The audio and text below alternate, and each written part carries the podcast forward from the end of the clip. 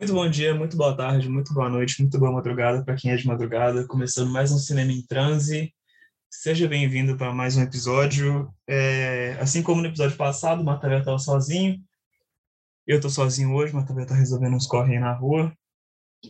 Então, não tem Matavel para dar um salve para vocês, apenas eu e Lorena Rocha. Como vocês já viram, Lorena manda um salve para a galera. Oi, gente. Bom dia, boa tarde, boa noite. Obrigada pelo convite, Cinema e Trans e Renan, né? E tô animada para o papo hoje. Vai ser bem massa.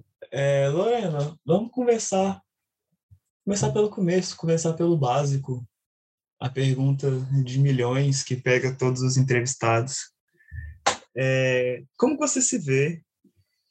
Como, como você se classifica? Se você não, não acha que é necessário classificar ou, ou se pôr de alguma forma, dentro do, da perspectiva do cinema brasileiro, digamos assim, porque você tem sua formação em história, mas você também já trabalhou com crítica, ou ainda trabalha né, com crítica de teatro, com crítica de cinema.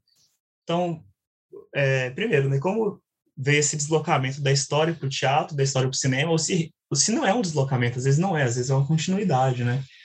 E como você se se vê diante disso, assim? Então, essa é uma pergunta muito importante, muito difícil para mim, mas acho que para começar a respondê-la, eu tenho que começar assim é, do que marcou a minha entrada nas duas linguagens, né? Tanto no cinema como no teatro. É, em 2018, que foi esse ano fatídico para todo mundo, para a política nacional brasileiro e tudo mais, foi um ano muito importante para mim profissionalmente e que, digamos assim, impacta muito no que eu visualizo, eu vislumbro como projeto, né? O que acredito assim, enquanto espaço formativo e etc, né? Em 2018 eu participei de duas oficinas de crítica. A primeira foi no Janela Internacional de Cinema do Recife, Janela Crítica, e quem foi o meu mentor naquele momento foi o Juliano Gomes. E um pouco antes dessa experiência, eu também fiz uma oficina de crítica com a Beth Nespoli, é, que ela é de teatro, né? E eu acompanhei, então, dois festivais, né? O Janela e um festival do Sesc, que tem aqui anualmente, é, as, as linguagens da cena, né? Então, é, foi os dois momentos assim que eu comecei a publicar críticas. Um no site do próprio Janela e o outro no Quarta Parede, que é o lugar que eu trabalho até hoje, né? É, como curadora e revisora textual e também como crítica teatral. E esses dois espaços, assim, eles foram fundamentais para eu começar a tornar pública a minha escrita, né?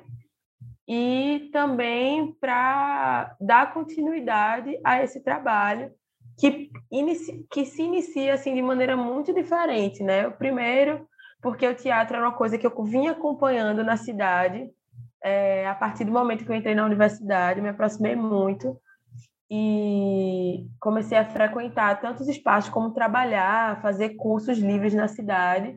Então essa foi minha relação primeira, digamos assim. E o cinema é uma coisa que assim, né, atravessa a minha vida. É, a crítica também, né, aquela coisa, aquela premissa básica do assistir o filme e ler uma crítica depois. É, e que eu comecei a tomar gosto assim da escrita, né? Uma coisa que também me marcou muito no meio do caminho, entre isso, na entrada da universidade, essas duas atividades formativas, foi um curso, né, uma disciplina que eu fiz em comunicação na UFPE, que era ministrada pelo César Castanha, é, com orientação da Angela Princeton e tal, que era crítica cultural. Então ali eu comecei também a adensar um pouco as discussões sobre cinema de uma maneira mais teórica e tal. E foi, inclusive, o próprio César que me incentivou muito a me inscrever no Janela. Eu achava que eu não ia passar, que eu era da história e tal. E eu fiquei super surpresa. Inclusive, eu sempre falo isso, né? Que quando eu entrei ali naquele momento, parecia que eu tinha zerado a vida, né? Porque para mim era a coisa mais inusitada que poderia acontecer dentro de um festival que tinha uma relação específica, porque é, é um festival que tem uma relação com a cidade muito forte, né? Com o Cinema São Luís especificamente, né? Com a, ocupação daquele espaço e que eu estava, né? Vez ou outra, quase sempre como espectadora. E eu estou dando essa volta inteira porque eu acho que são coisas que foram me atravessando assim e tomando corpo à medida que eu ia participando de festival, à medida que eu consegui também um espaço para publicação, né, que foi no Quarta Parede inicialmente e depois no Sessão Aberta, onde eu passei quase dois anos, né, e fiz coberturas de vários festivais. Então, eu comecei a, a entender um pouco melhor o que eu estava querendo fazer, que era escrever, e comecei a entender também o que era essa interseção, né, entre o cinema, a história e o teatro, assim, porque para mim era muito contrastante viver o mundo das artes e viver o mundo da graduação. Inicialmente era muito assustador e eu achava que eu tinha que escolher, né, ali em algum momento o que é que eu tinha que fazer. E aí, dando um salto temporal, eu consegui entender um, um pouco melhor, né, quando eu fiz a entrega do meu TCC o ano passado, quando eu concluí a licenciatura em História, que o meu trabalho nas duas áreas, eles têm uma, um cunho de investigação ou alguma coisa que me interessa e me move, que é o cunho historiográfico, né? Não que eu acredite na história, esse H maiúsculo e todo e essas metodologias, enfim, né, que também são muito múltiplas da investigação historiográfica, mas eu percebi que elas se tocam, né? Tudo converge para essas linguagens e converge para um trabalho historiográfico, né?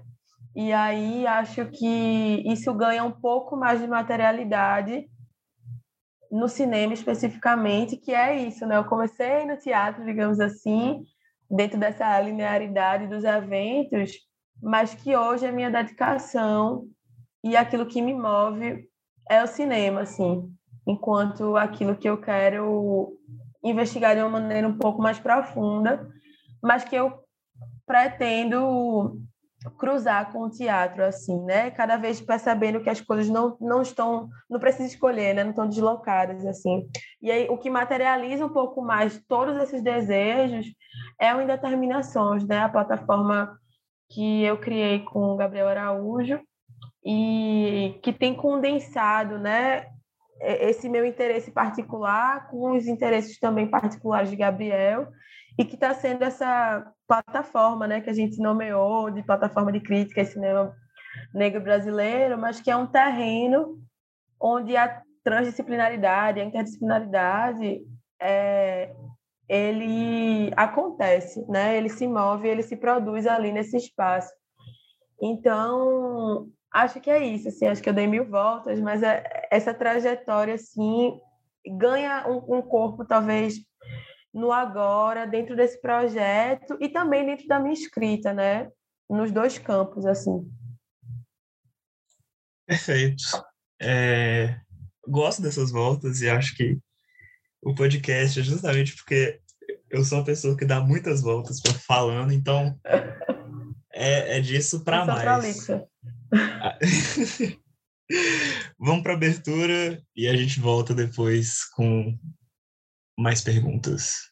Em Brasília, 19 horas. O processo vai começar. E o cinema brasileiro é a vergonha nacional. Mais fortes são os poderes do povo! Terei chuva que irá fertilizar essa terra maldita.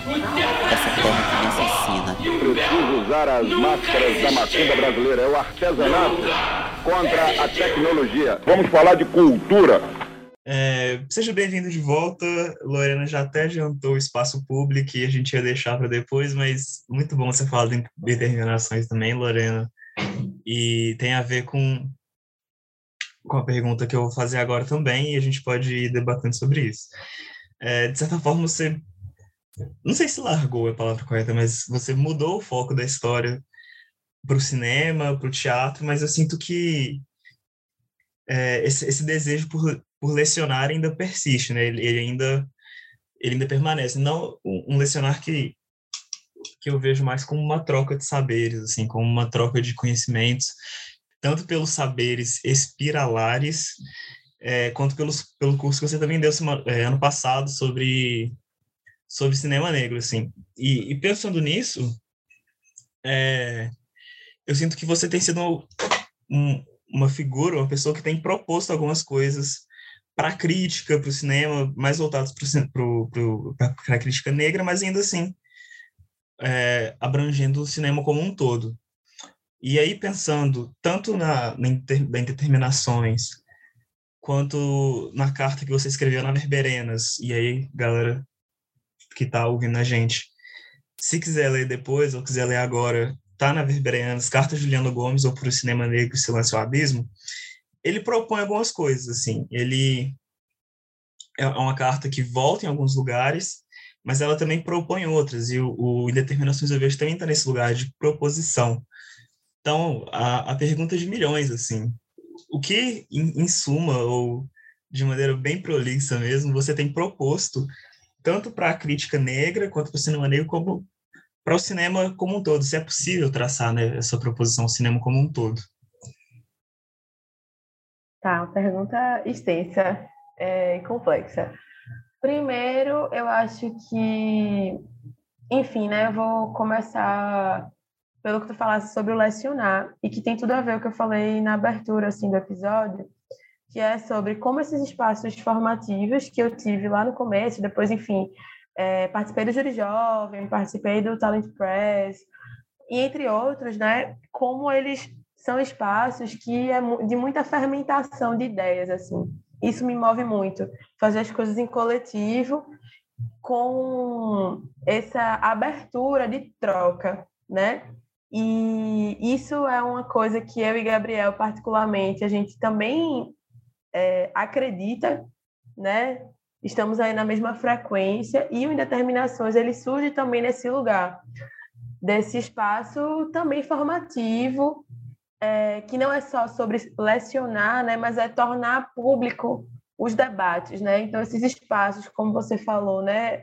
Eu fiz o curso Saberes Espiralares com o Núcleo FAC, que é um curso dedicado aos teatros negros.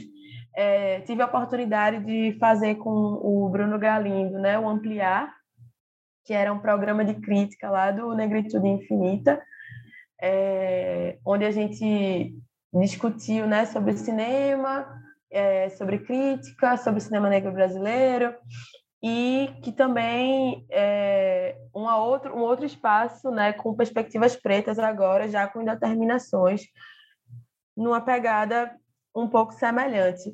Então, é, esses são espaços que me movem e talvez seja aí fruto desse, dessa formação da licenciatura em História, né? mas também nesse desejo de, de colocar as ideias para circular. Isso é um, é um ponto. Né? E isso surge também enquanto proposição. E aí, por isso que talvez o meu enxerimento, né, como a gente diz aqui em Recife, de tomar um pouco aquele debate ali das cartas, né? Porque eu acho que é um documento, para mim, já é um registro é, da circulação de debates sobre o cinema negro e brasileiro, né? É, na contemporaneidade e é, é um tomar de assalto ali em certa medida, né? Deslocar ali a, a a discussão, né, que começou com o, o texto do Heitor, do Bruno, do Juliano e tal, para também fazer uma quase que uma retrospectiva um pouco, né, do que foi esse debate, mas ao mesmo tempo é, dar continuidade a uma coisa que me parece que tem sido rara, né? No momento que a gente está com, por exemplo, o próprio podcast, nesses né, espaços de conversa, de debate, ou a série de lives agora, que a gente está tendo a oportunidade de ter, né, encontros muito, enfim, é, propositivos com pessoas diferentes, pessoas de diferentes estados, ou de diferentes linguagens, ou até da mesma linguagem, mas que me parece que existe, às vezes, uma. É, um pouco espaço para o, o confrontamento. Eu não sei se eu estou me fazendo entender assim, né? E aí talvez o que surja como proposta um pouco mais evidente ali é, da minha carta especificamente é isso do dissenso, né? Que eu acho que é uma palavra que vai se reatualizando durante todo o texto, assim, essa lógica do dissenso, mas como aquilo que emerge de um, um território comum também, né? Um território compartilhado e que movimenta ou que dá gás ali, que dá fôlego para a gente continuar a pensar, né, a friccionar as ideias assim. Então isso é o que me move é, também enquanto um projeto de crítica, né? E enquanto investigação também, né? Como é que a gente produz ou como é que a gente é, recria esse ambiente onde é possível colocar as disputas e colocar as diferenças de fato é, dentro desse ambiente comum, né?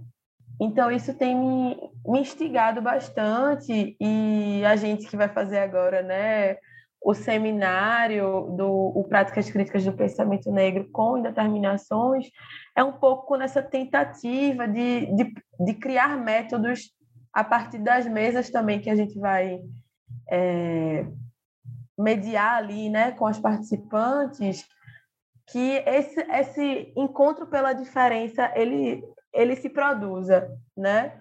É, eu não sei se eu respondi tua pergunta, mas eu fico pensando hoje que existem muitos os discursos, né? Por vezes eles estão muito difusos, por vezes eles estão concentrados em alguns lugares, mas que parece que a gente ainda tem muita cautela e que tem que ter também, né?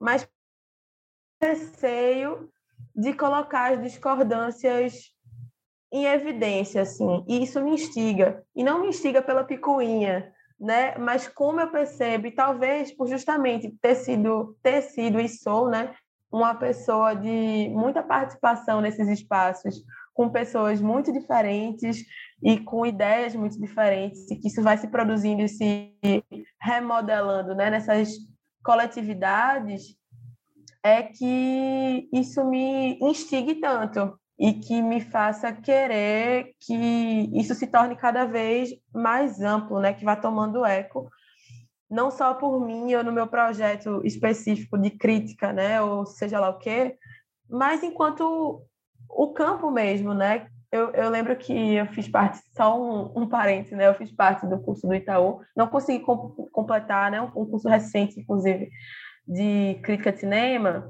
e aí uma das primeiras aulas, assim, eu tinha visto que o Fábio Rodrigues Filho fez um, um material didático sobre o filme da Verlone Moraes, e pegou um texto que eu tinha publicado na Cinética, né, e provocou ali o texto, né, tipo, é, dobrou o texto, deslocou o que eu tinha falado para produzir o, o pensamento dele, né, dar o olhar né, ali. E eu, eu fiquei tão emocionada com aquilo, né, de, de ter essa discordância muito evidente e propositiva, né? Não é que o, meu, o pensamento dele não existia, não, não ia existir sem o meu, mas que eu sei que nessa diferença se produziu também aquele texto, sabe?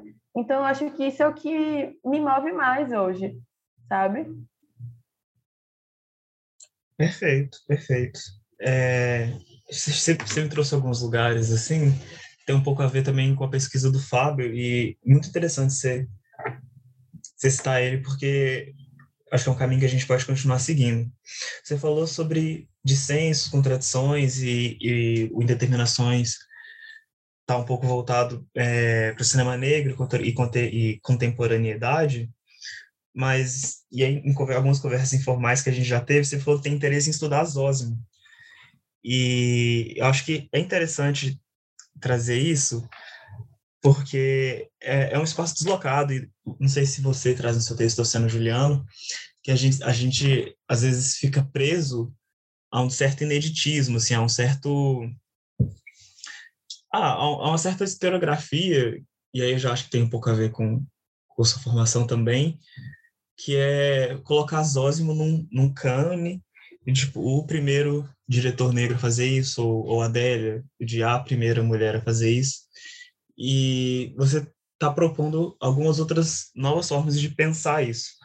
E aí, a minha pergunta vai, é, como que você pensa essas contradições, assim, como que você insere essas contradições, esses dissensos, que não necessariamente tira ou coloca Zósimo de um cânone, mas, mas lida com isso, assim, lida com, com, com esse... Ah, não, eu não sei se ineditismo é a palavra correta, não sei se ineditismo é a melhor palavra, mas... Pioneirismo, tem, né? Pioneirismo, muito obrigado. Com esse pioneirismo, e às vezes muito da obra que é produzida, muito da obra crítica que é produzida sobre, sobre Zósimo está ligado a isso, assim. Então, como você pensa essas contradições da obra do Zosmo, que você já me disse que tem interesse em estudar, e se esse pensamento do Fábio tá, tá por aí também, né? Pensando que ele já fez um filme sobre o Antônio Pitanga e agora lançou um sobre Grande Hotel. É, essa sua pergunta me fez lembrar que eu não respondi toda a pergunta anterior. Eu espero que as pessoas que estejam ouvindo não desistam do podcast, porque eu sou uma pessoa prolífica. Por favor, fiquem até o final, que vai, todas as perguntas serão respondidas.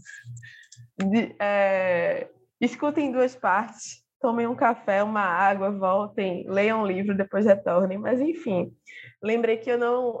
Mas tem tudo a ver com essa pergunta, né?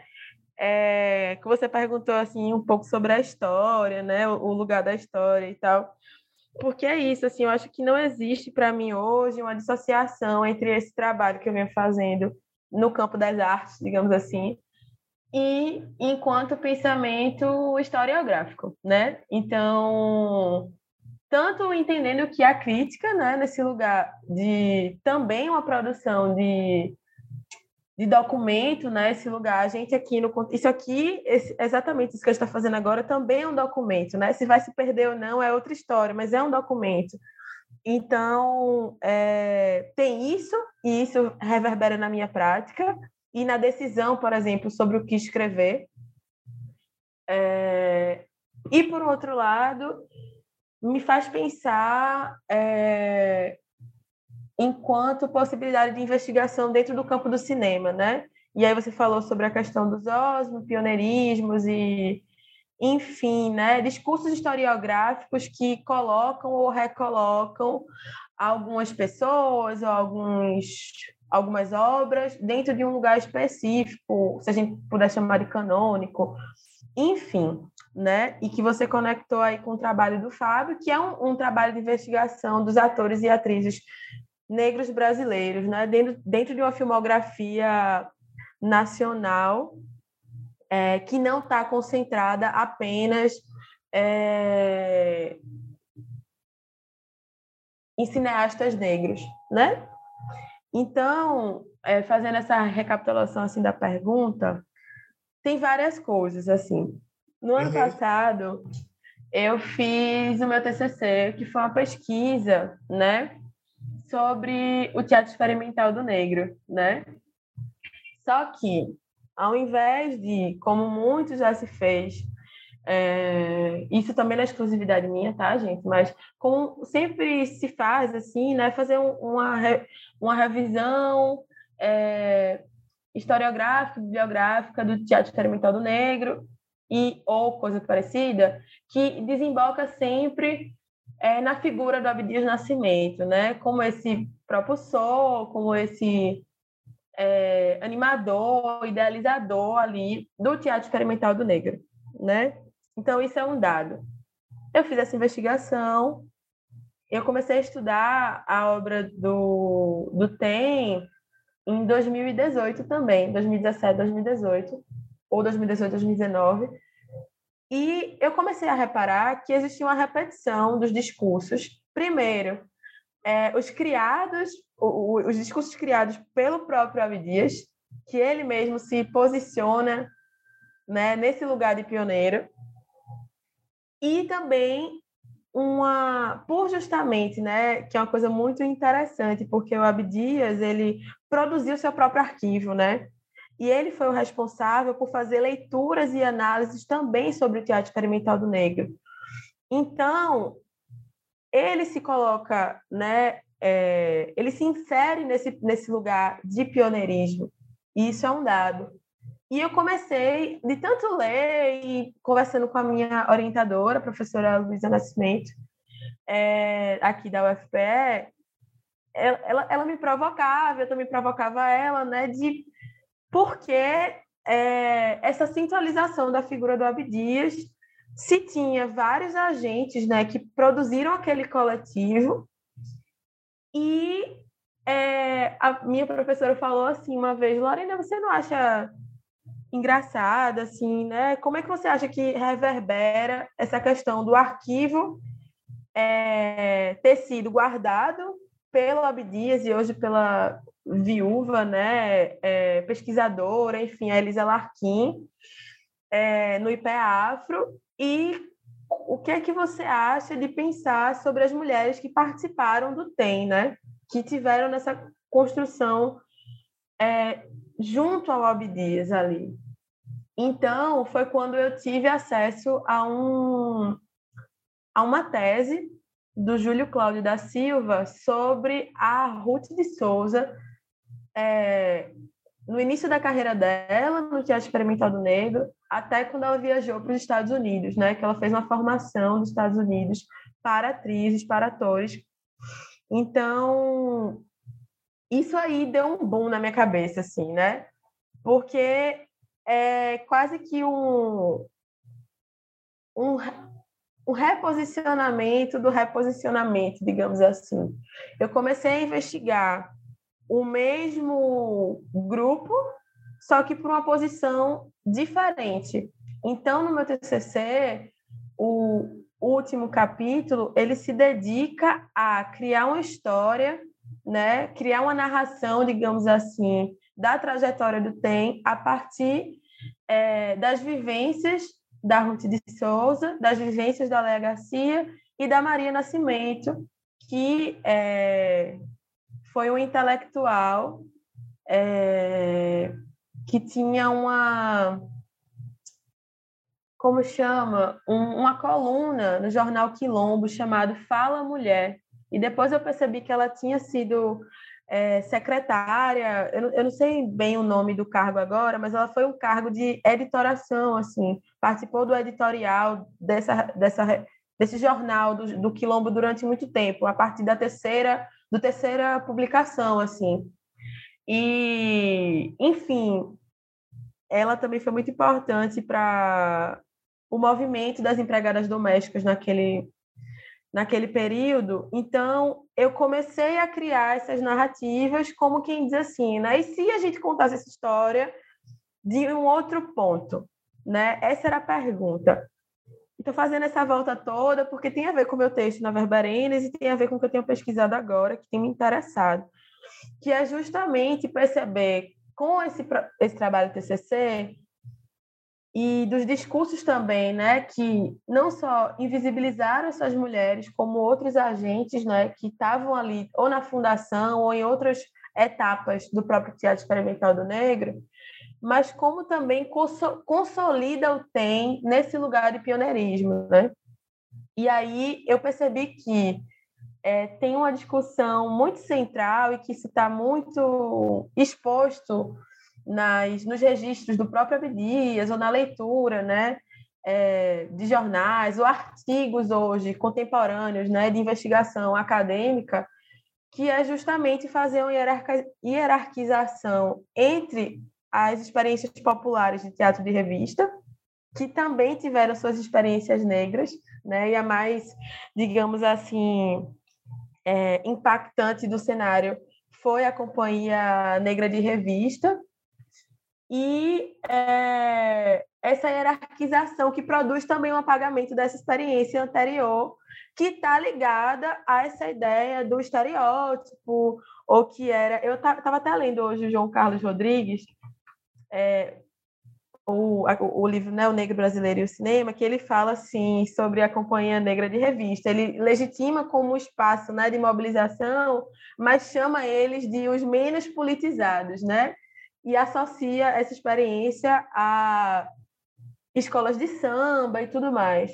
Então, esse lugar do menos politizado ou menos antirracista, né, aquilo que reforça o estereótipo, isso faz com que a gente não olhe para essas obras e é, legitima esse pioneirismo, né? Que se funda, enfim, o, o TEM é muito complexo, estou falando aqui de uma maneira muito enxuta, mas que se funda, sobretudo, nessa união entre nessa união explícita, né, entre política e, e arte, e dentro de uma perspectiva antirracista, né, que também tem várias complexidades dei essa volta inteira para dizer que a, a narrativa em relação aos Osmo Bubu, né, e aí a gente tem a, o, o Alba no Olho, né, que indiscutivelmente né, tem um tem uma quebra, né? Alguma coisa acontece ali e é fato, mas também é,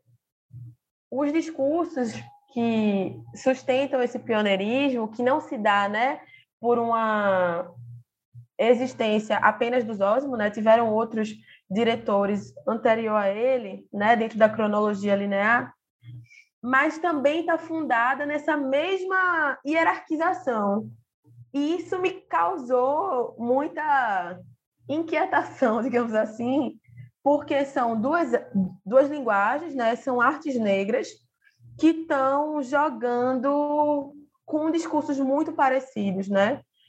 Que deslegitima algum tipo de, de produção para se legitimar, que está associado também a figuras masculinas, né? E paternalistas também, porque não é pouco comum ver a referência, né? Chamar os Osmo de pai de cinema negro, chamar o Abdias de pai de teatro negro brasileiro.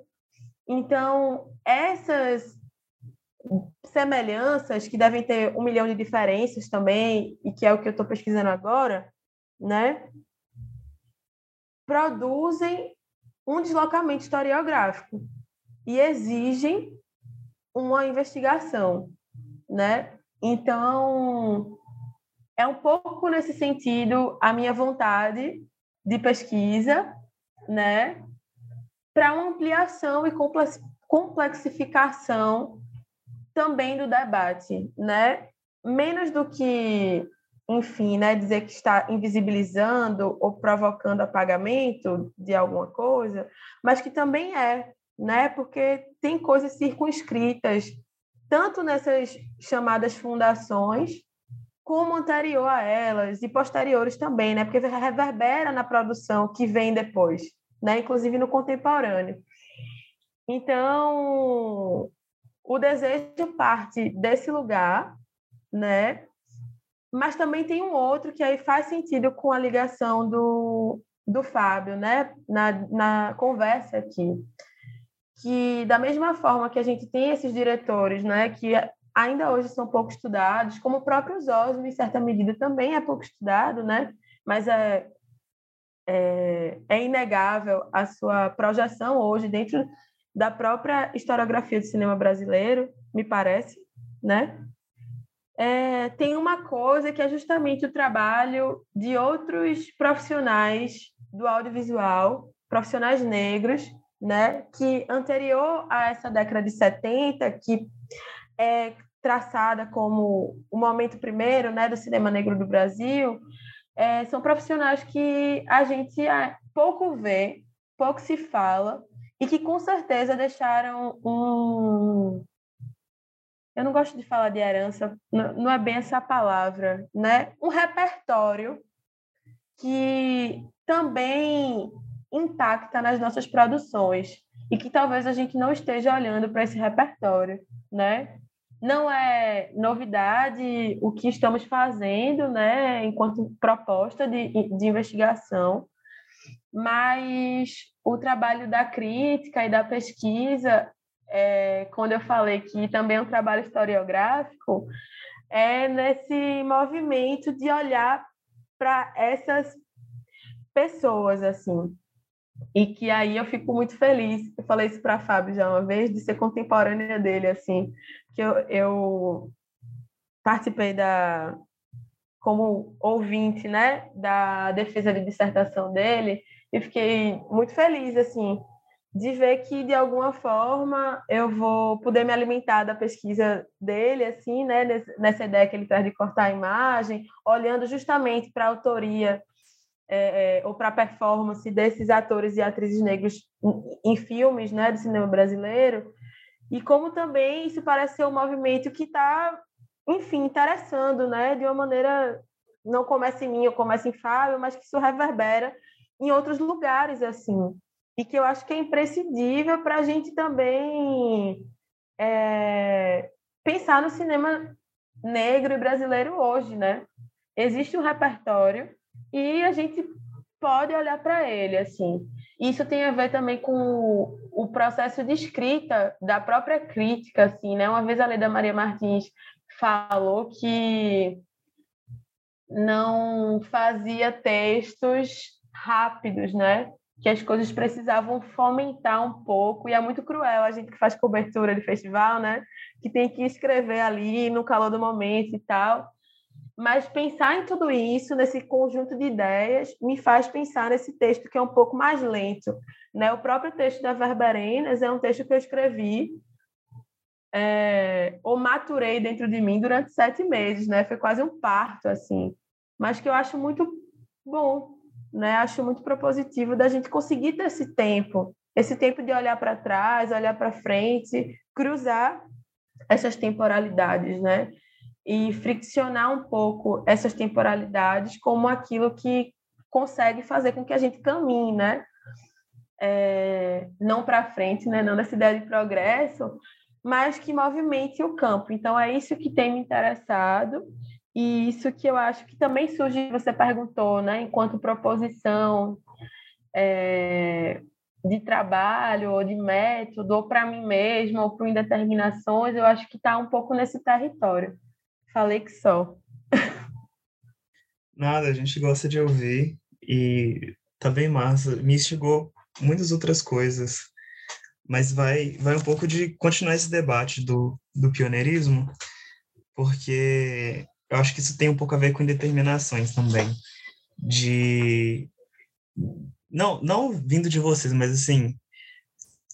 Se, se é uma armadilha fácil de cair, como tipo, a primeira plataforma de, de estudo, de pensamento crítico negro, de enfim, de, de saberes, assim, de agrupamento de críticos negros também.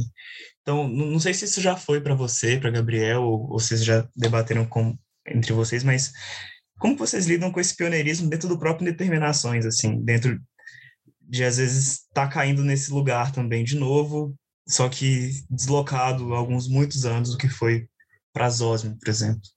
Eu nunca tinha parado de pensar sobre isso. Acho que também não é, é...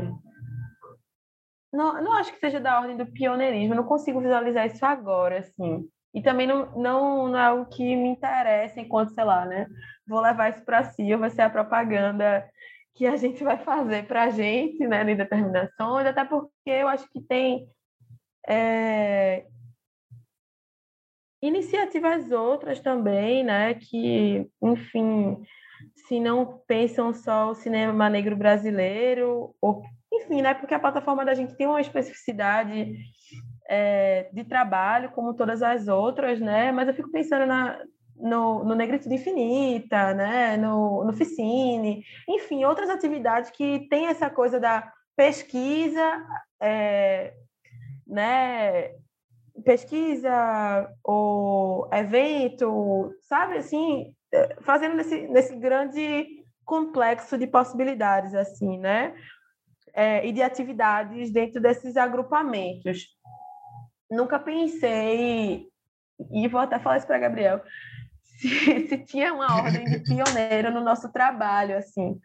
É, não, é, não é muito isso que alimenta, né?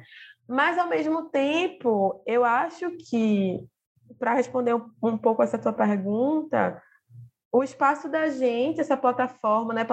Uma vez eu ouvi, acho que foi o, o Diego Araújo falando isso, que plataforma é aquele lugar que você pousa, né? Fica e depois vai embora e deixa alguma coisa ali e também é, vai com alguma coisa daquele lugar, assim, sabe? Então eu acho que a proposição é, seja um pouco essa, assim, né? A gente começa esse trabalho, eu e Gabriel, né? E com outras pessoas que estão em todo o processo de produção, né? Gabriel Coelho, Ana Ju tá, tá agora com a gente, o Francisco, que é da, da web, o Rodrigo, que é do design, enfim, né? Um, um conjunto de pessoas que fazem esse trabalho com a gente. Mas eu acho que tem uma coisa que é a premissa que não sei, né? Se está em outros lugares ou não, enfim, é justamente, primeiro, entender a crítica como esse lugar um pouco ampliado, é, um pouco ampliado é, é ótimo, né? Ampliado. É, então, não é só sobre o texto crítico, né? Mas aquilo que produz pensamento, né? Então, quando a gente chama plataforma de crítica, é um pouco nesse lugar, não é sobre só crítica escrita ou publicações, né? E com foco no, no cinema negro, negro e brasileiro, assim. É, e, e é isso, né? Reposicionar no sentido de pensar o cinema brasileiro a partir de perspectivas pretas, né? Ou a partir dos repertórios pretos. Então, não sei bem se é o lugar da gente estar tá fazendo isso de uma maneira excepcional, sabe? Isso não, não é muito a parada, assim. A parada é fazer, é aquilo que eu falei no começo, né? Pô, a gente quer talvez produzir esse ambiente do dissenso, inclusive entre mim e Gabriel, né? Eu falei aqui de muitas coisas que a gente concorda ou vislumbra ou coloca como um projeto, né, coletivo, mas a gente também tem nossas discordâncias entre si, assim. É, e que talvez comigo fica um pouco mais evidente, porque eu tenho, por exemplo, é, escrito mais sobre algumas coisas nesse lugar, mas o Gabriel também escreve e também tem seu, seu suas discussões públicas, né, sobre algumas coisas que também divergem das minhas concepções, assim.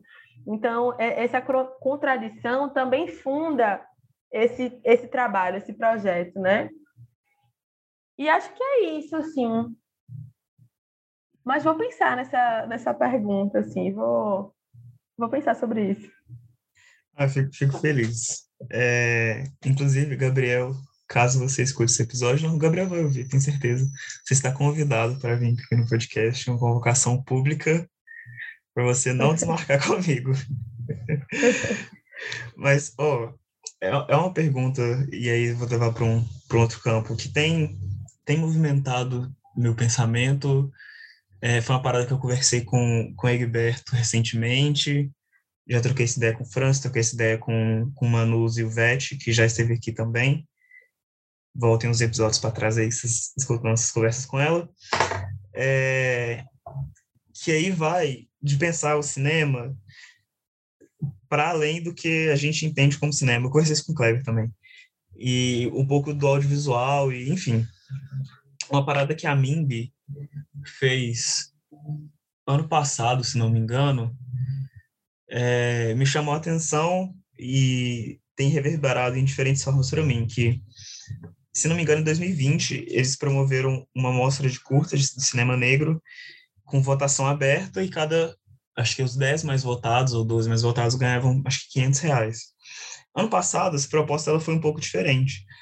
É, não só propor um incentivo na real, eles desconsideraram incentivo financeiro e propuseram incentivo é, de formação, seja de formação crítica, de formação é, de, de realização e celulares também, para a galera em diferentes posições. Eu não lembro direitinho qual, em qual votação cada um ganhava o quê, mas tiveram essas proposições, que me faz pensar também se é possível pensar no cinema negro e se é possível chamar isso de cinema também, acho que é uma outra discussão importante, mas talvez não tão importante assim.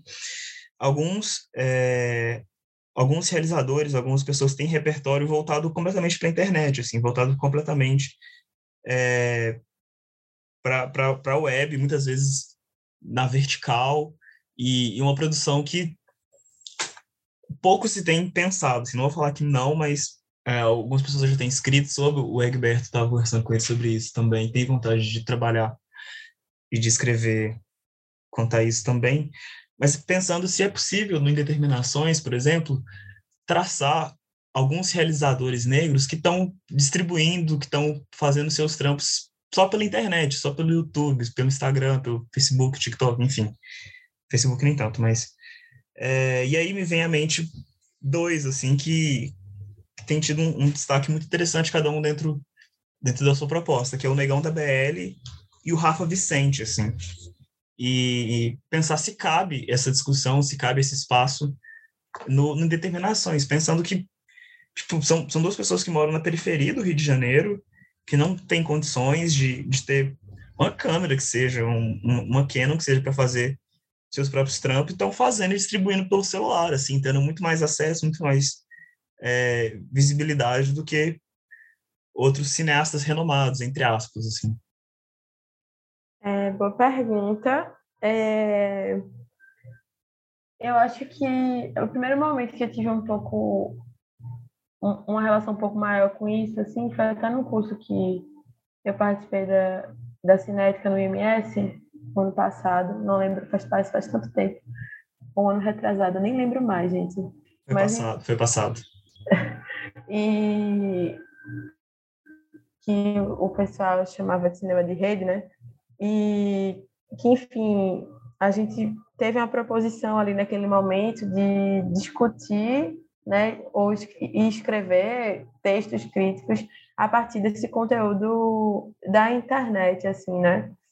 E eu sou uma pessoa que acompanho sobre, não sou muito de acompanhar é, YouTube, assim. O Negão da BL eu conheço, mas o, o Rafa, por exemplo, eu não conheço. Vou até pesquisar. É, mas eu, eu, sou uma pessoa que acompanha muito Instagram, assim. E tem muita coisa também, muitas, muitas pérolas e preciosidades do Instagram, assim, sobre essa produção, né? É, essa, essa câmera do celular na mão, digamos assim. Eu perguntou logo no início é, se era cinema ou não, né? Essa pergunta, assim, que enfim, esse status, que eu acho que é um pouco do, da discussão das hierarquizações né, que a gente estava tendo é, sobre o que é considerado ou não cinema, né? E eu fico pensando até nesse movimento da crítica, por exemplo, do que a gente está fazendo aqui, de reposicionar para dentro, né? Colocar para dentro esse, essa coisa que já existe, que, que tem uma, uma possibilidade de acesso muito grande, né? E que se a gente só passa a legitimar ou não, entre aspas, se for justamente nisso que a gente está fazendo, dessa reposicion... esse reposicionamento para dentro, né? Então, ah, a partir do momento que a gente consegue eh, pensar, escrever é, sobre isso, ou se a gente começa a dar atenção nos espaços de cinema, é que a gente legitima ou não, ou chama de cinema ou não, essas coisas, sabe? E, enfim, né? É, esse, esse campo delicado da gente da crítica também, né? Mas que eu acho que, enquanto conteúdo existente, e, e eu acho que pode tudo, né? Assim, e que a gente pode estar atento também, né? Mas é, é, um, é, um, é um lugar muito limite, né? Do quando é que a gente começa a legitimar ou não essas produções, assim. O fato é, consumimos esse, esse conteúdo, né? É, tem um texto bem interessante, assim, da Engá, na Verberena, sobre a Faela Maia, né? Que produz conteúdo, tanto no YouTube como no Instagram, e, e é isso, né? É, é essa fagulha também do, do, texto da Engá, por exemplo, é que me, me fez chegar na Faela Maia. Então, é também essa coisa que se retroalimenta, né? Não é só o legitimar por si só, né? A crítica também não precisa estar nesse lugar. Mas é, vem como pergunta, não sei se estou me fazendo entender, né? Vem como pergunta é, como é que a gente olha também, né? Para essas produções, porque o, o repertório também parece ser um repertório diferente do que a gente também compreende como cinema ou legitima como cinema, né? Então, quais deslocamentos para olhar para essas produções a gente precisa ter, né? Esse é um pouco no meu olhar enquanto crítica, assim, né? Que ferramenta a gente utiliza para se aproximar e para ampliar é, as possibilidades de leitura sobre aquele conteúdo, né? E essa pergunta também do se é ou não cinema me parece retornar para uma coisa do de produções que são populares, né? E que, mais uma vez, se a gente exclui essas produções, né? Ou, ou faz vistas grossas a, a, essas produções, a gente também está reivindicando um certo status sobre o que é cinema ou não, né? Do que é possível de ser discutido dentro, dentro desse campo que a gente chama de cinema. Eu confesso que é uma coisa que eu não me aprofundo tanto, enquanto, enfim, né, nem para escrever, nem para ler, apesar de ser essa consumidora, adoro assistir esses vídeos e tal. Mas eu acho que a tua pergunta, inclusive, faz a gente pensar para o próprio indeterminações, né, de como é que a gente pode se relacionar com esse conteúdo, que eu acho que, inclusive, é, a gente flertou um pouco com isso na oficina que a gente fez com a Nicho 54, né? Inclusive, foi uma proposição do próprio Heitor, assim, quando a gente estava montando, a gente da Indeterminação estava montando a nossa proposta de, de atividade formativa, né? Heitor chamou atenção, né? Pra gente, a gente, inclusive, nomeou a atividade como crítica, é, oficina de crítica audiovisual, né? Para tentar fazer essa formação, não só para pensar o cinema, mas para esses conteúdos de maneira ampla. Então, a gente, por exemplo, trouxe videoclipe, a gente trouxe aquele, eu acho que é Anderson Cobra, que tem os gêmeos lá, né? Que fala a vida do crente não é fácil, né? A gente trouxe esses, esses vídeos assim para, enfim, discutir mesmo é, discutir e pensar junto, né? Também como proposta, assim, acho que respondendo a pergunta no Indeterminações, foi esse primeiro movimento. Nesse seminário, por exemplo, a gente não está discutindo isso, mas eu acho que a sua pergunta me provoca a pensar isso a partir de agora de uma maneira um pouco mais. É, trazer mais para junto, sabe? Mas é, acho que, por enquanto, é isso sobre essa pergunta, é uma coisa que eu preciso pensar mais também. o, o que eu sinto dessa pergunta, é, que tem reverberado em mim, que tem passado por, por outras pessoas que eu tenho conversado também sobre, é que, primeiro, a gente tem que estar tá lidando com as contradições disso, a gente tem que estar tá lidando com é, esse esse dissenso, assim, já repetindo essa, essa palavra, mas são, são algumas questões que é, é um assunto, na real, que me levanta mais questões do que certezas, assim, que, que me faz refletir muito mais do que afirmar, assim.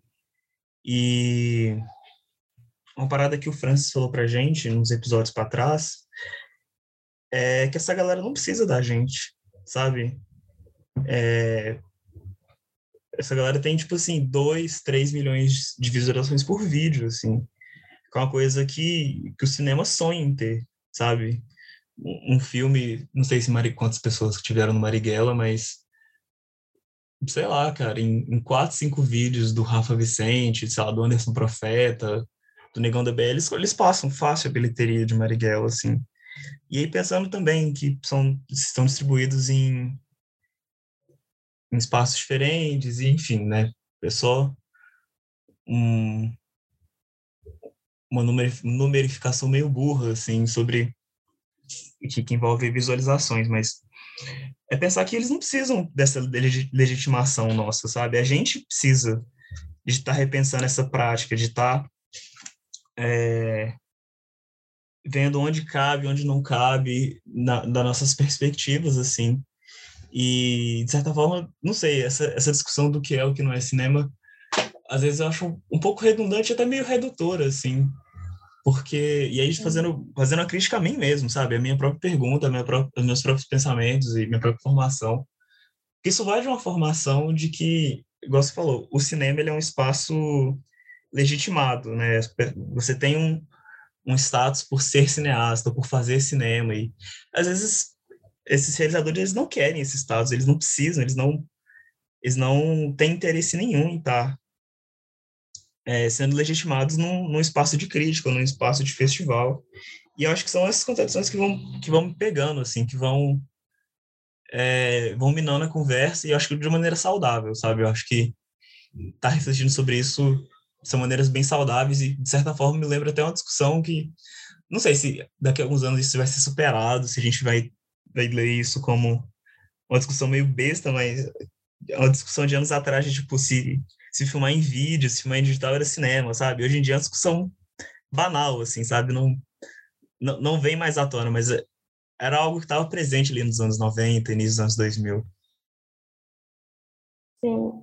É, eu fico só pensando numa uma coisa assim sobre essa discussão também, que é a discussão não só de visualização, né, ou de impacto de recepção, assim, mas o que eu fico pensando nesses cinemas, é, enfim, né, das redes, se a gente pode trazer esse nome de novo, é também a forma como essas coisas elas se dão, né? Porque tem uma linguagem também, e tem linguagens específicas é, dessas produções, que não é só sobre se acessa mais ou não, né? Mas é como, para quem olha de fora, né? A gente olhando de fora dessas produções, é, tem alguma coisa ali, né?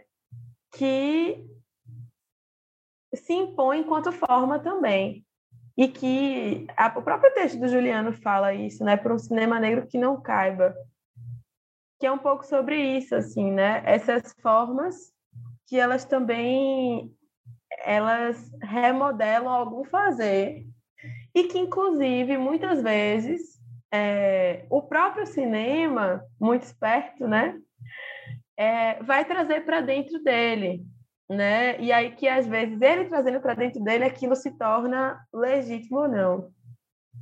Eu lembrei agora de um filme chamado Swing Guerra, é, da Bárbara Wagner, né? Eu sou aqui de Recife e, por exemplo, né? Tantos vídeos da época que a galera dançava muito swingueira, ainda dança, né? Mas antes era uma era muito muito parecido como com o brega funk, né? Assim, o movimento do brega funk hoje, do passinho. Então, tinha uma época que a galera dançava muito swingueira. Tinha os grupos, né? É, as, aí, os concursos, de uma maneira muito abrangente na cidade, né? E existia uma forma de filmar muito específica, assim como o brega funk hoje, né? tem uma forma muito específica de filmar, de editar os vídeos, né? As os movimentos de câmera, tem uma linguagem ali, né? E que vai se replicando, se modificando, assim como a dança, né? À, medida que o corpo vai se mexendo ali, ele, ele, ele demanda um tipo de movimento de câmera também, assim. Acho isso muito interessante no passinho.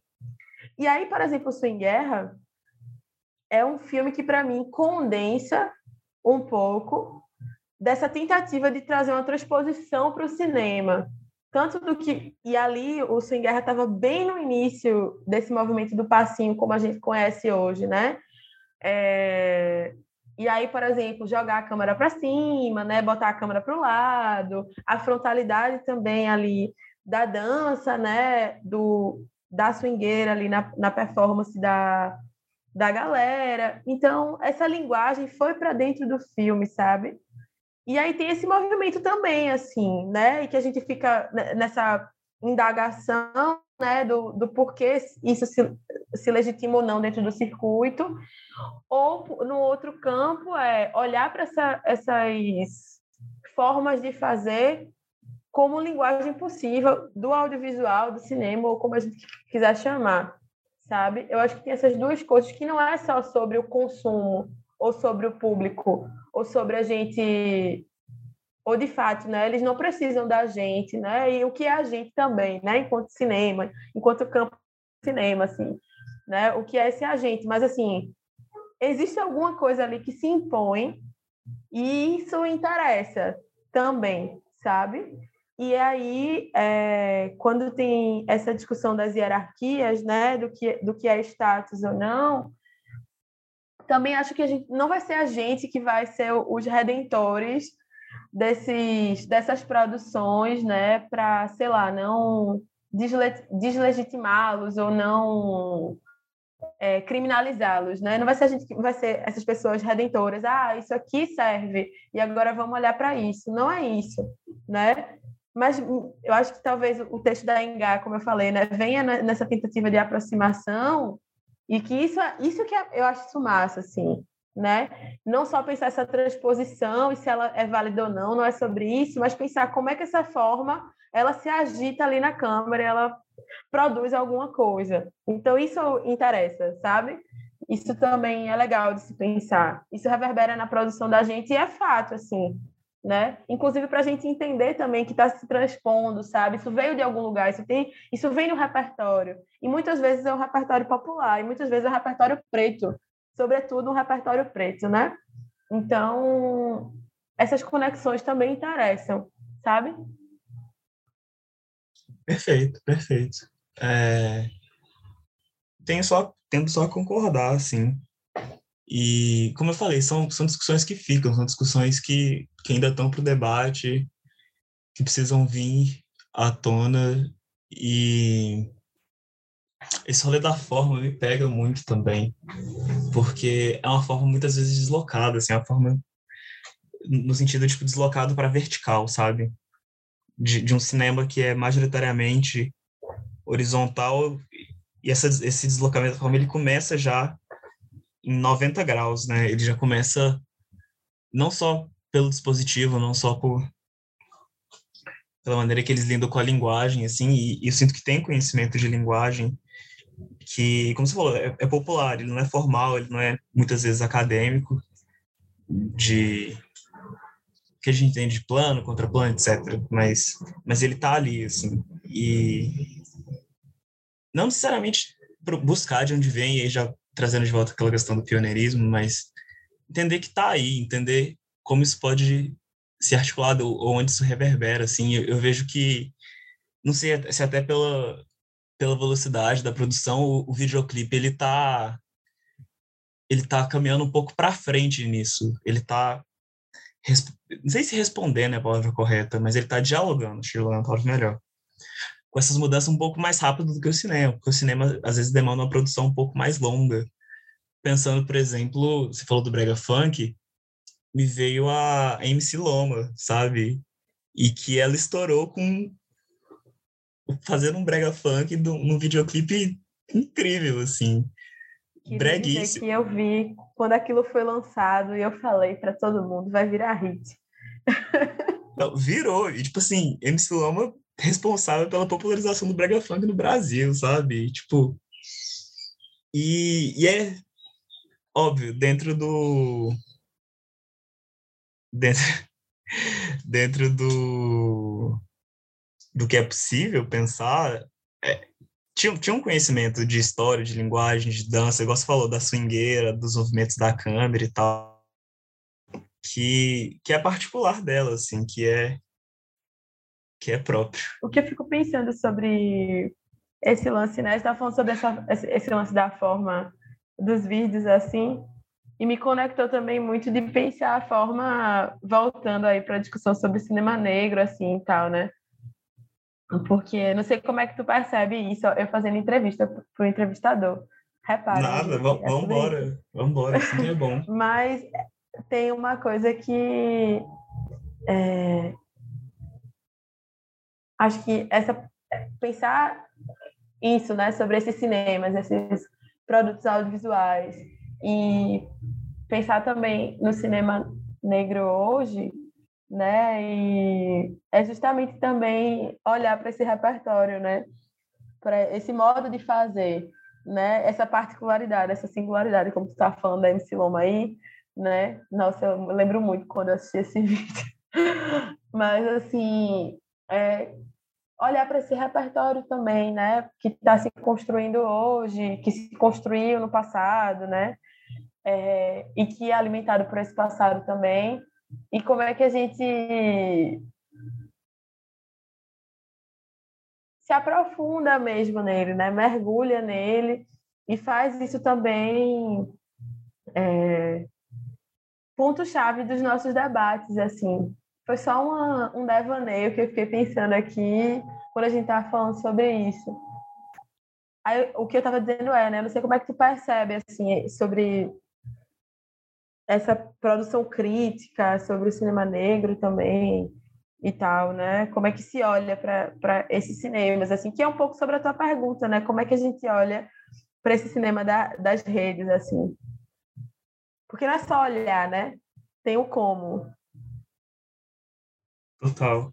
Não, é engraçado porque eu sou a pessoa que coloca as outras pessoas na fogueira, agora sempre jogou na fogueira, Lorena. E. Olha aí, inédito. a, primeira, a primeira convidada a jogar René Eduardo na fogueira. Mas vamos lá. É... Pensando nesses debates, algumas coisas que que eu tenho visto, que eu vi, assim, principalmente em, em debate de faculdade, que vai é, apresentação de trabalho, que vai, às vezes vai até além do cinema negro, assim, passa por outras, por outras coisas, que envolve uma forma de representar, de representatividade, e é, que é, é o que é trazido como representatividade, mas na real é uma forma de representação, assim, que por muitas vezes basta, sabe?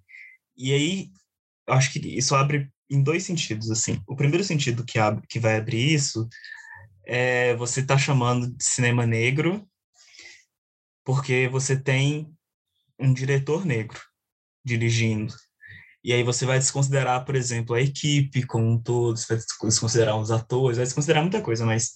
E aí parte daquilo que a gente falou sobre hierarquia também, que é o diretor, a pessoa que dá o... que, que grita o corta, é, como o, o, o supra-sumo, assim, como o topo da hierarquia dentro de um set, e isso vai se estendendo também para a produção crítica, para pensar, como eu falei, no cinema negro como feito por um diretor negro, assim, às vezes de uma equipe que é majoritariamente branca.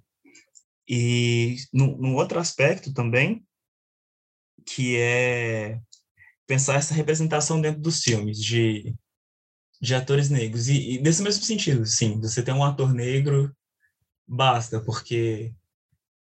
Ah, porque é importante, E aí vai essa discussão de, de do que é importante, do que é, ah, é sobre isso, assim. E é tipo, você ter essa representatividade, se sentir representado por ter um ator negro ocupando um, um espaço dentro do filme. E deixar claro, eu não estou defendendo que não tem que ter, não estou defendendo que é, a gente tem que parar de ter ator negro em filme, mas assim, a discussão às vezes de, de ele estar por estar lá é muito rasa e, e parte para outro caminho que também é muito raso, assim, que é ter uma fórmula de como representar esses atores, assim, de como tá apresentando eles, e eu acho que essa fórmula é, ela reduz muito do que do que o cinema negro ou de que atores negros podem ser ou, ou podem propor. E aí, ah, vou falar, é, pensando no que o Adirley propõe, por exemplo, tendo total consciência das contradições do Adirley ser um diretor branco, é, que trabalha majoritariamente com homens negros, assim, e essa questão né, do, do, que poderia ser uma representatividade está sempre muito deslocada no cinema do Adley, porque ele está sempre propondo outras coisas para esses atores. Por exemplo, quando ele faz A Cidade é uma Só, é, é um, ele, ele ganha um edital para comemorar os 50 anos de Brasília, e ele desloca isso com, com o Dildo, né, que é o, é, o, é um personagem do, do partido de um homem só, pensando também no, no Branco Sai Preto Fica, que era um, um para falar sobre o massacre do Quarentão, e ele desloca seus atores, todos do, do elenco principal negros, para superar esse, o, esse baile do Quarentão de certa forma, assim, e, e propor um ato revolucionário de explodir Brasília, de criar uma bomba cultural, uma bomba com sons captados na Ceilândia para explodir Brasília. E, e o Era Vez Brasília, mesma coisa também, que ele está deslocando isso, esse espaço do golpe para um espaço que escapa do revanchismo, assim. E tá pensando no cinema negro, às vezes, fora desse local confortável, fora desse local que, por exemplo, a Adley poderia, como não caiu, não caiu, mas enfim, entrando no campo da especulação, é, reduzir o marquinho do Tropa, por exemplo, ao massacre do Quarentão, que aconteceu em Brasília. Quem assistiu Branco Sem Preto fica sabe. Mas isso tá no filme, mas isso é superado, assim, isso isso não cabe numa caixinha de representação, de representatividade, sabe? E aí que, que eu acho que é, o, que é o que mora algumas potências, assim, que, que a gente está propondo algumas coisas e lidando com a contradição dele ser um diretor branco também. É, eu acho que tem uma coisa, assim, que eu tenho pensado, depois, inclusive, de assistir uma peça, eu fiz uma cobertura para o FIUT, Festival da Bahia, e tinha um, um espetáculo chamado Vizinhos, da Companhia Íntima de Teatro. E eu lembro que eu fiquei muito, muito mal, assim, assistindo, porque na sinopse tinha uma coisa meio assim, ah, sobre o cara negro que volta do... Não era muito bem assim, né? Tô falando, é, tô falando a sinopse agora na minha leitura e o que tinha mais ou menos lá no, na sinopse produzida pelo próprio grupo, né?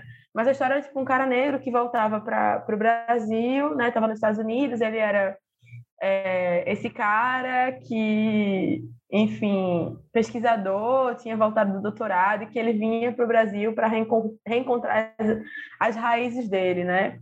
Então, eu fiquei pensando naquele momento ali, isso eu coloquei até no texto, posso estar, talvez eu possa estar muito equivocada, mas talvez não, e aí é o que eu tenho pensado hoje, assim, porque essa peça especificamente, né, trazia esse cara preto que o nome é Vizinhos, então ele encontra, encontrava um vizinho que era um homem branco e tal, eles começavam a se relacionar ali, só que toda a narrativa ia se deslocando para na verdade esse cara branco se entender como uma pessoa LGBT, né? E aí na sinopse da da peça falava alguma coisa sobre discutir é sobre a questão racial no Brasil a partir dessa peça, sabe? Quando na verdade não era muito bem isso. E o que me pareceu era que a peça criou um estereótipo positivo do negro ali, do personagem negro, é, para produzir a sua narrativa, que na verdade não era sobre aquele personagem, né? Se a gente colocar assim, era uma curva ali, ou quase uma escada para a narrativa daquele cara branco, só que era a racialidade que estava defendendo ali é, a ideia da peça, né? Eu não sei se estou me fazendo entender.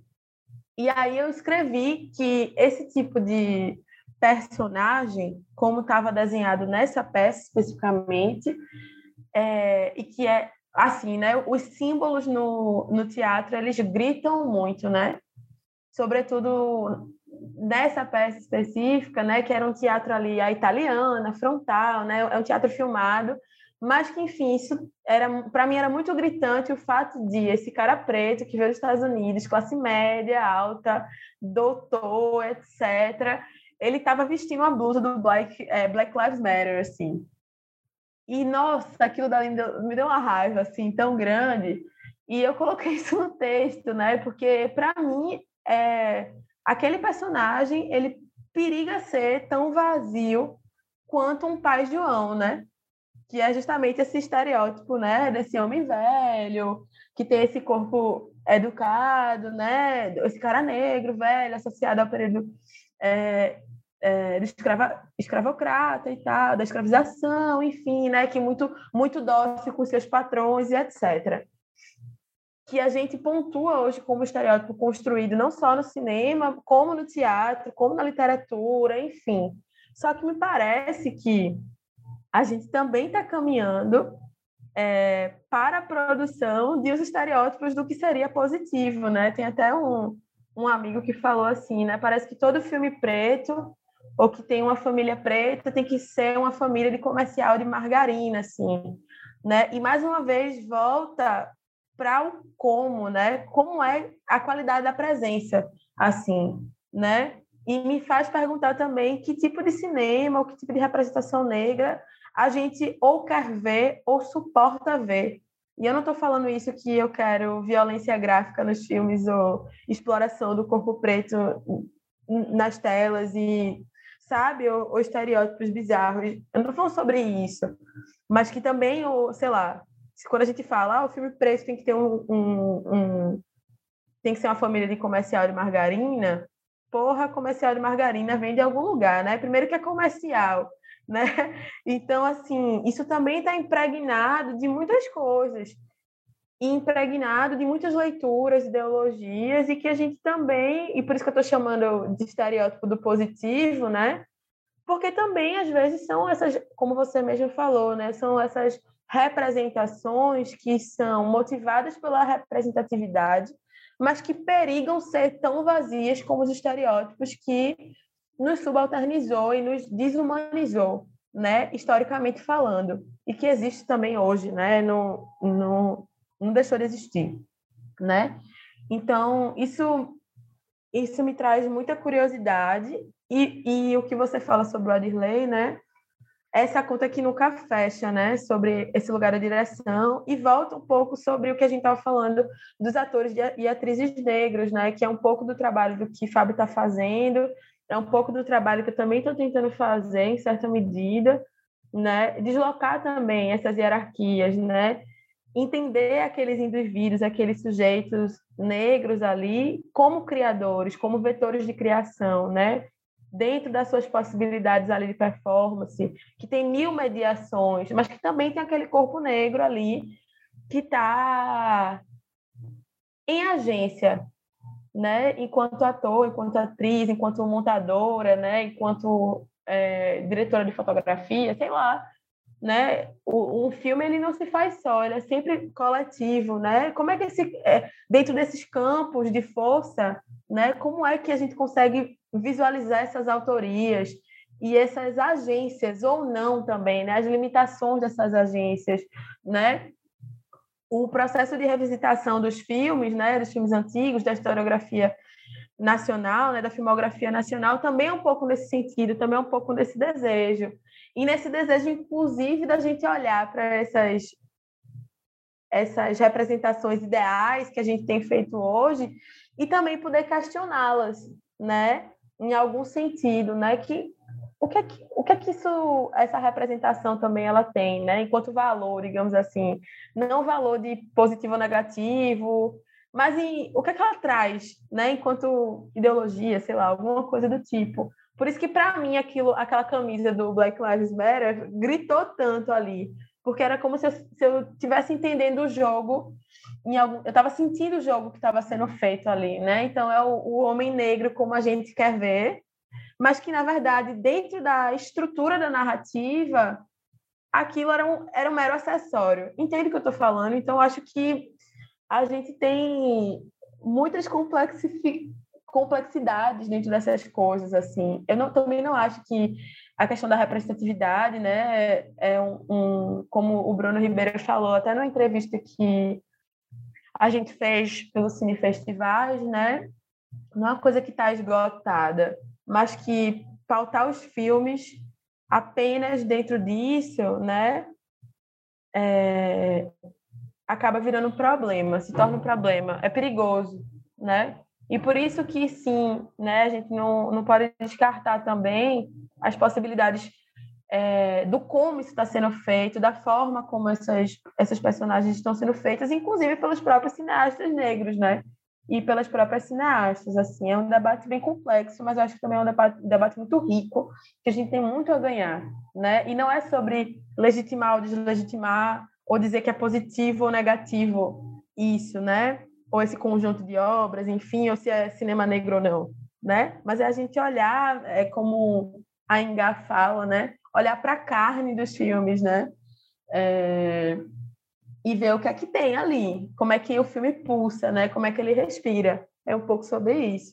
Acho que essas questões que você trouxe, Lorena, elas, elas suscitam é, não só alguns minutos de debate aqui, mas suscitam um episódio inteiro, suscitam muitas discussões, muitas contradições que estão por trás disso, e, e eu acho que isso vai muito também da maneira que alguns filmes se vendem, assim, que você falou, dos, desses filmes eles estarem sendo meio dessas famílias serem comerciais de margarina e, e ser, ser, de serem usadas é, essa representatividade, assim, essa, esses corpos negros. E que não negros. são todos, tá, gente? Mas acontece. Não, lógico, lógico. Mas, assim, de, desses corpos negros, eles estão sendo usados como bode expiatório para vender um filme, assim, para um diretor ou um realizador uma produtora parecer cool, de estar tá fazendo um filme com com ator negro, de estar tá colocando ator negro como protagonista e tal, e às vezes é o que você falou, são, é, é o estereótipo do positivo, assim, é, é, é meio vazio, e, e, aí cai naquele lugar de filme importante, e, e, enfim, eu sinto que isso reduz muito, não só é, as pessoas pretas, como os, os trabalhos também reduzem a, a perspectiva de pensar o cinema negro, enfim. E acho que isso dá, dá um episódio próprio, a gente já já falou demais hoje aqui, então fica o convite tanto para você quanto para qualquer outra pessoa que esteja ouvindo. Queira trocar uma ideia com a gente sobre isso, dá um, dá um alô na nossa DM e a gente abre esse, esse, esses debates em outra oportunidade. Lorena, agradecer sua participação, seu tempo, sua disposição de trocar ideia aqui comigo. Infelizmente sem o Gabriel, mas em breve ele está voltando também para os episódios. E o momento para você que ficou até o final receber as pubs de Lorena Rocha. Lorena, fala sobre determinações, sobre os trampos que você está fazendo aí, seu momento de divulgação. Ai, primeiro, obrigada. Obrigada também quem acompanhou até aqui, se dividiu a, a audição aí ou não. É, espero que tenha sido proveitoso. Para mim é sempre massa conversar com o Renan, né? E no Cinema em Transe, assim também, pessoal, a galera que está aqui trampando sempre está fazendo um trabalho super massa. É, tenho acompanhado, queria estar tá acompanhando mais, confesso, mas assim, é, episódios muito instigantes, né, que tá rolando, assim, então um prazer e um privilégio, né, de ter esse espaço com vocês sobre Indeterminações, né, é, fazer minhas públicas aqui. A gente lançou recentemente dois, dois trabalhos né, plataforma, que primeiro foi o mapeamento do corpo crítico negro brasileiro, onde a gente está recolhendo dados de críticos, críticas e críticos negros é, que ou estão em atuação, já estiveram em atuação é, na crítica cinematográfica, né? A gente está tentando fazer um mapeamento para localizar e depois divulgar esses dados, inclusive criar uma cartografia dentro do nosso site, que é o indeterminações.com, que ainda vai ser lançado no seu formato oficial, né? É, nesse site a gente está só com o formulário por enquanto. E vocês podem responder é super rapidinho, é 10 minutos. Então, se você, crítica, crítico, crítica, está ouvindo esse episódio, ajuda a gente nesse projeto de pesquisa, né, nesse mapeamento que vai conseguir aí minimamente é, visualizar é, onde estão essas pessoas que escrevem, né, e também quem elas são, né, o que é que elas fazem, há quanto tempo, quanto, qual o volume de texto, né, dessas pessoas, né, como é que é a continuidade desse trabalho, então, é uma pesquisa que a gente está fazendo desde dezembro do ano passado. E a gente precisa muito da colaboração de todas, né? Porque é muito difícil para a gente também localizar, né, individualmente, ou quanto, enquanto plataforma, é, essas pessoas que estão trabalhando com a crítica, né? O Brasil é imenso, então a gente precisa realmente de uma divulgação, de um compartilhamento, né? Se você não pode preencher, né? Se você não cabe nesse preenchimento, mas conhece alguém, então divulga, é muito importante para a gente. E a segunda coisa, a gente lançou, né? Começou a divulgação do Práticas Críticas do Pensamento Negro, que é um seminário que a gente vai ter a primeira edição, que na verdade é uma parte né, da primeira edição, que vão ser realizadas algumas mesas de debate com críticas, pesquisadoras e artistas do cinema e de outras linguagens, né? nessa perspectiva interdisciplinar do nosso, da nossa plataforma. Então, esse seminário vai acontecer em abril e em maio de 2022. E não só a gente vai ter as mesas de debate, como a gente também vai lançar um e-book com textos inéditos de críticas, críticos é, do cinema, né? Pessoas negras que estão escrevendo aí nos últimos anos. A gente conseguiu localizar e ter a participação de uma galera massa, né? Desde o pessoal que está escrevendo, sei lá, do começo dos anos 2000 até críticas é, mais recentes, né? É, do começo dos anos 20 agora. Então, esse, não, não posso dar muitos detalhes, né? Mas a gente vai conseguir aí, talvez, ter esse lugar de, um, de uma autorreflexão da prática, né? Então, vai ser muito legal. A gente também quer que, após o seminário, o, a pesquisa do mapeamento ela seja divulgada, né? A gente vai construir um infográfico para tornar é, a leitura mais propositiva, né? Des, desses dados que a gente está recolhendo. Então, é isso, assim, acompanhe o Indeterminações, né? Tem o Instagram da gente, que é o arroba Indeterminações. A gente também está no Twitter, arroba Indeterminações. E no Facebook, Indeterminações também. Super fácil encontrar a gente nas redes. Então, aguardo seu follow, aguardo seu engajamento e o compartilhamento das nossas atividades, que a gente está muito engajada assim com esse projeto, né? e que a gente quer que não só nesse primeiro semestre que vai ser muito movimentado, mas que já no segundo a gente consiga também lançar outros projetos que a gente está idealizando do lado de cá. Então, 2022 promete ser um ano bem intenso. Espero que os outros por vir também. É isso. Você que chegou a esse episódio pelo Instagram, vou deixar os, os arrobas de determinações no Instagram. No Spotify também vou deixar na, na descrição para você seguir e acompanhar o trampo. E é isso. Muito obrigado a você que ficou até aqui. Espero que você tenha terminado seu almoço, chegado no seu trabalho. E é isso. Um beijo, um abraço. Até a próxima.